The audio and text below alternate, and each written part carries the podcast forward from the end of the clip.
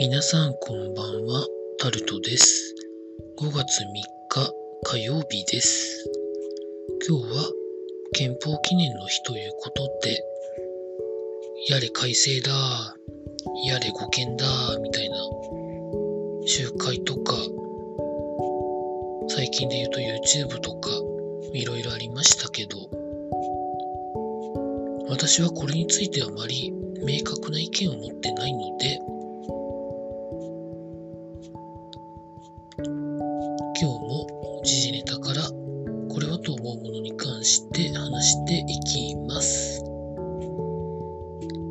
知床の観光船の話や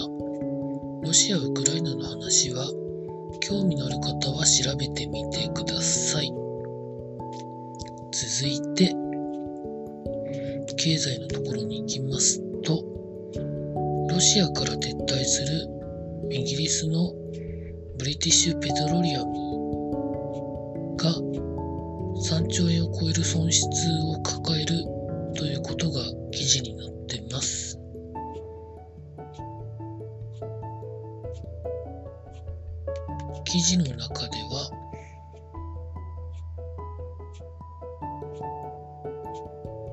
その3兆円の損失を計上する。内容の中にロシアの石油大手の株の価値をゼロにするですとかその会社と共同でやってることの損失も含めてということなんですけどなかなかきつい損失ですよね。どうやってこれから埋めていくんでしょうかね。想像するだけでもなんか恐ろしいんですけど。続いて。沖縄で今大型連休中でいろいろお客さんが来てるらしいんですけど軽石の問題やレンタカーが不足しているということで業者が悲鳴を上げているということが記事になってます。軽石の問題で言うと底が船の底が透明になってる船が欠航になったり、まあ、レンタカーは言うまでもなくということなんでしょうけれどもコロナで観光客が減ったので保有台数を減らしていたところ今回の大型連休で急にお客さんが来て貸す車がないということで機械の損失みたいなことで観光客も困り業者も困りみたいなことになってるみたいですね。なかなかうまくいかないものですね。続いてこれも連休中の話に絡むとは思うんですけど渋滞時のトイレ対策問題をどう対処していくかということが記事になってます。まあ、本当ならサービスエリアやパーキングエリアまで我慢してまあ、今はいろんなグッズがありますからね。そういうものを利用してみたいなところはあると思うんですけど、サービスエリアやパーキングエリアの男性トイレに我慢できなくなった女性のその男性トイレの個室に入っていくというところを毎年どこかで見るんですけどそういうのも絶対にやめていただきたい。そう思うんですけど皆さんどう思われますでしょうか？続いて。まあ、これも大型連休に絡んでなんですけど、ハワイの旅行に行かれてる方が、両替所に円がないというふうなことが怒ってるとか怒ってないとか、ということが記事になってますまあ大体ク。レジットカードで決済すればまあいいとは思うんですけど、ホノルルの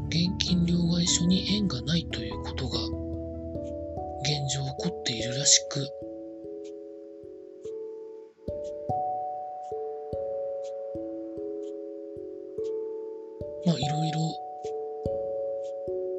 ハワイに行った日本人観光客の方が困っているみたいなことになってますね。やっぱり一時的に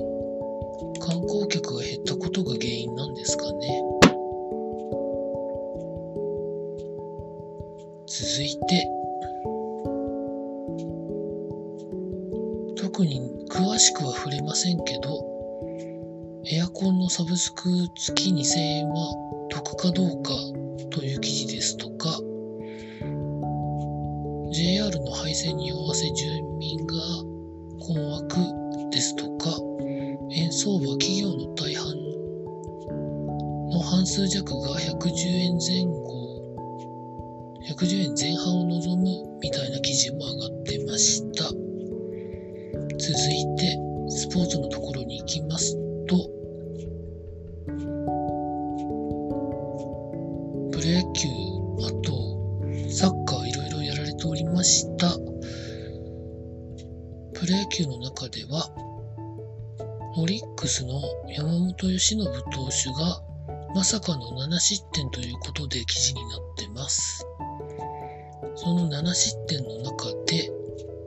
ソフトバンクの柳田選手にプロ初の満塁ホームランを打たれてということが記事になってましたね。初めてなんですね。まあ、それが原因だったのかは分かりませんけど、ソフトバンクに7対3でオリックス負けてましたね。まあ、去年がすごすぎたっていうことはもちろんあるんですけど、何があるのかなというふうな感じもしております。続いて、ジャイアンツは守備が崩壊ということで、今季最悪の12失点ということで記事になってました。続いて、メジャーリーグ、シカゴカブスの鈴木誠也選手が4月のナショナルリーグ月間最優秀新人に選ばれたということが記事になってます。日本人では大谷翔平選手以来7人目ということで、コメントを聞いてる限りでは、まだまだ本調子じゃない的なことを言われてるような気もするんですけど、まあ、表彰されるということは、まあ、見る人が見て評価しているということなんでしょうね。まあ、まだまだ頑張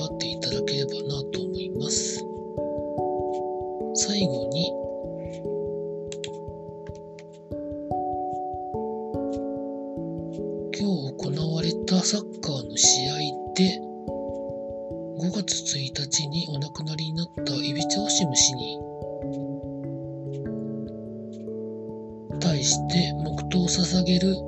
試合が多かったということが記事になってます。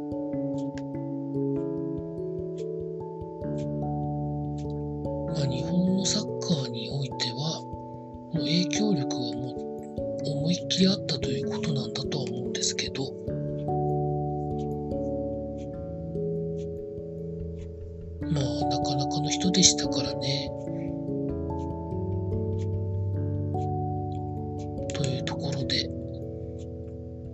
上そんなところでございました。明日5月4日ですけど、家でじっとしてると思います。以上タルトでございました。